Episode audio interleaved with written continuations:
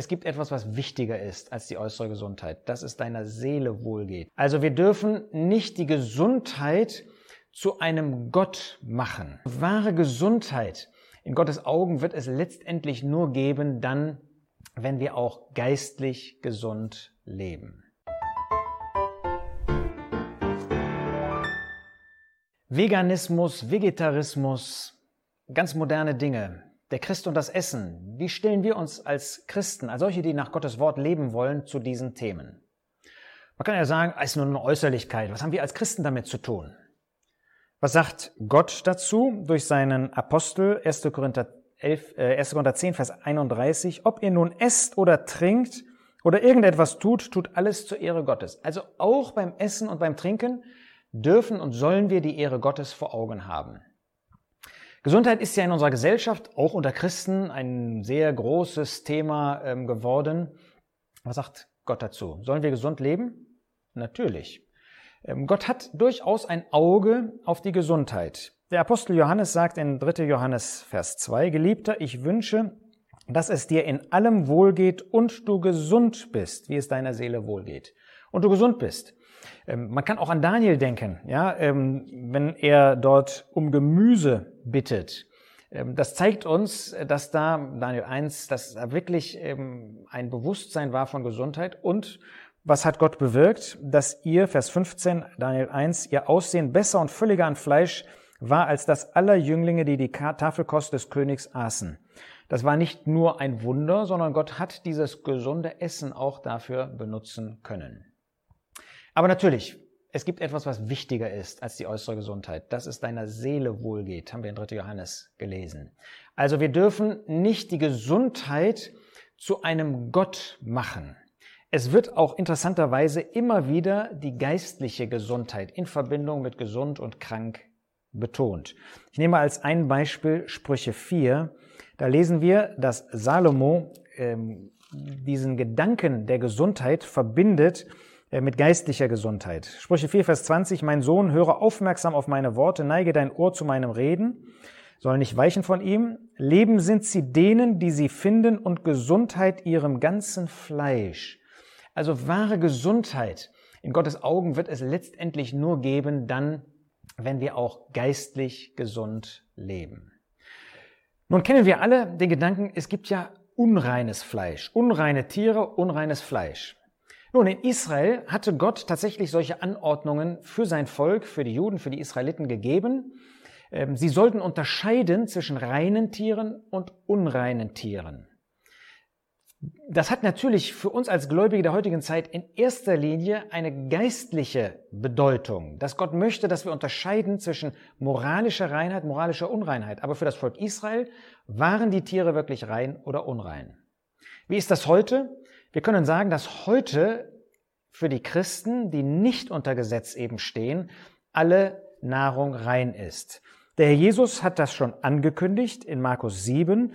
Da spricht er interessanterweise davon, ähm, was in den Menschen hineingeht und was aus dem Menschen herausgeht. Und er zeigt, die Unreinheit kommt aus unserem Herzen, aus unseren Begierden heraus.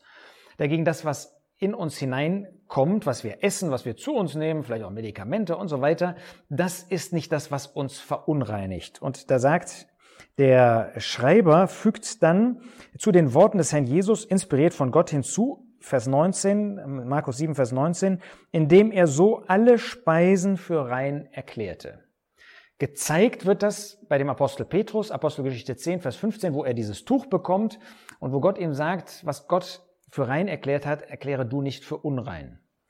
Gelehrt wird das durch den Apostel Paulus, zum Beispiel in 1 Timotheus 4, Vers 4. Jedes Geschöpf, damit ist Tier gemeint, ist gut und nichts verwerflich, wenn es mit Danksagung genommen wird, denn es wird geheiligt durch Gottes Wort und durch Gebet. Es ist also die Lehre des Wortes Gottes, des Neuen Testamentes, dass es für uns als Gläubige keine reinen, unreinen Tiere und so weiter gibt. Es gibt eine Ausnahme, die wir nicht zu uns nehmen dürfen, und das ist das Blut. Das sieht man in Apostelgeschichte 15, zum Beispiel in Vers 29, dass keine Last auf die Gläubigen gelegt wird aus den Nationen, außer euch zu enthalten von Götzenopfern und von Blut und so weiter, von Ersticktem. Also Blut Blutwurst zum Beispiel und auch Ersticktes dürfen wir auch als Christen nicht essen. Das hat mit dem Blut zu tun. 3. Mose 17, Vers 11 zeigt, dass die Seele in dem Blut ist und dass deshalb dieses Blut allein Gott zusteht. Wir essen also keine Blutwurst, wir essen keine Sache, die irgendwie mit Blut verbunden ist und auch nicht von Ersticktem. Was ist nun mit der Lehre, über die wir in Verbindung mit 1 Timotheus 4 kurz nachgedacht haben? Da zeigt der Apostel Paulus, dass wer Vegetarismus oder Veganismus zu einer Doktrin, zu einer Lehre erhebt, der sogar bis hin zu Lehren von Dämonen damit geht. Ja, das ist pure Welt.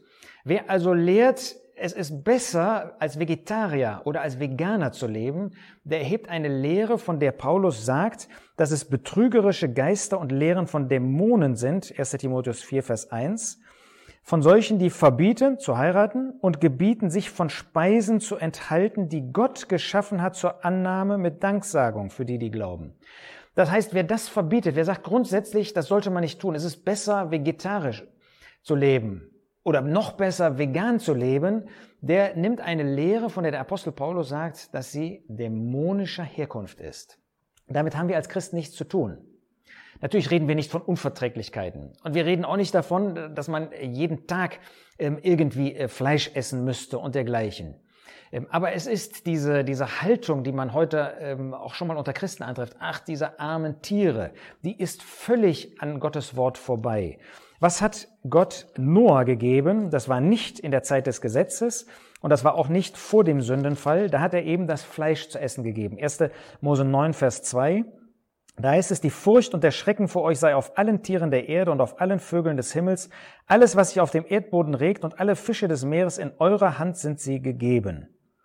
Alles, was sich regt, was da lebt, soll euch zur Speise sein, wie das grüne Kraut gebe ich euch alles. Das heißt, wir dürfen das essen ähm, und äh, wenn die Tiere geschlachtet werden, ähm, dann brauchen wir nicht irgendwie äh, eine Angst zu haben, was ist denn mit den Tieren gewesen. Natürlich sollen wir nicht ähm, Tierquäler sein. Ähm, Salomo sagt in dem Buch der Sprüche in Sprüche 12 in Vers 10, der Gerechte kümmert sich um das Leben seines Viehs, aber das Herz des Gottlosen ist grausam. Also wir sind überhaupt keine Befürworter von Grausamkeit. Aber wir brauchen jetzt nicht, was weiß ich, für äh, Tiere, für Raum und für Platz zu schaffen. Das finden wir gerade nicht in Gottes Wort. Der Mensch soll herrschen über die Tiere, aber natürlich in dem Bewusstsein, dass es Geschöpfe Gottes sind, aber dass er sie annehmen darf mit Dankbarkeit. Was tun wir also? Wir danken für das Essen, wie der Herr Jesus das getan hat. Wenn wir etwas essen, wenn wir Fleisch essen, dann dürfen wir dafür danken. Und wir brauchen keine Gewissensbisse zu haben, wir brauchen uns nicht einreden zu lassen, das ist ja ungesund und das ist nicht nach Gottes Gedanken. Wir dürfen alles, 1 Timotheus 4, mit Danksagung annehmen. Wir tun das in dem Bewusstsein, dass Gottes Wort das heiligt, dass Gottes Wort diese Tiernahrung wie alle andere Nahrung für uns geheiligt hat, zur Seite gestellt hat und durch das Gebet, das wir dann sprechen, dass es auch uns zum Segen ist. Bei Fleisch dürfen wir ruhig einmal öfter daran denken, und das ist bei Juden ist das wirklich verankert, dass jemand sterben musste, dass wir leben können, dass wir am Leben erhalten bleiben. Ähm, ist uns das bewusst, damit wir leben können, damit wir Kraft bekommen, damit wir wirklich erhalten bleiben, muss dafür ein Tier sterben. Und das erinnert uns daran, dass für unser geistliches, für unser ewiges Leben nicht ein Tier, sondern der Herr Jesus selbst, das wahre Passalam, die Erfüllung des Passalammes, sterben musste. Und natürlich gilt für uns, dass wir auch in Maßen essen. Ähm, in 1 Timotheus 6 sagt der Apostel Paulus nicht von ungefähr, in Vers 8, wenn wir aber Nahrung und Bedeckung haben, so wollen wir uns daran genügen lassen. Sind wir solche, die genügsam sind, oder sind wir Fresser?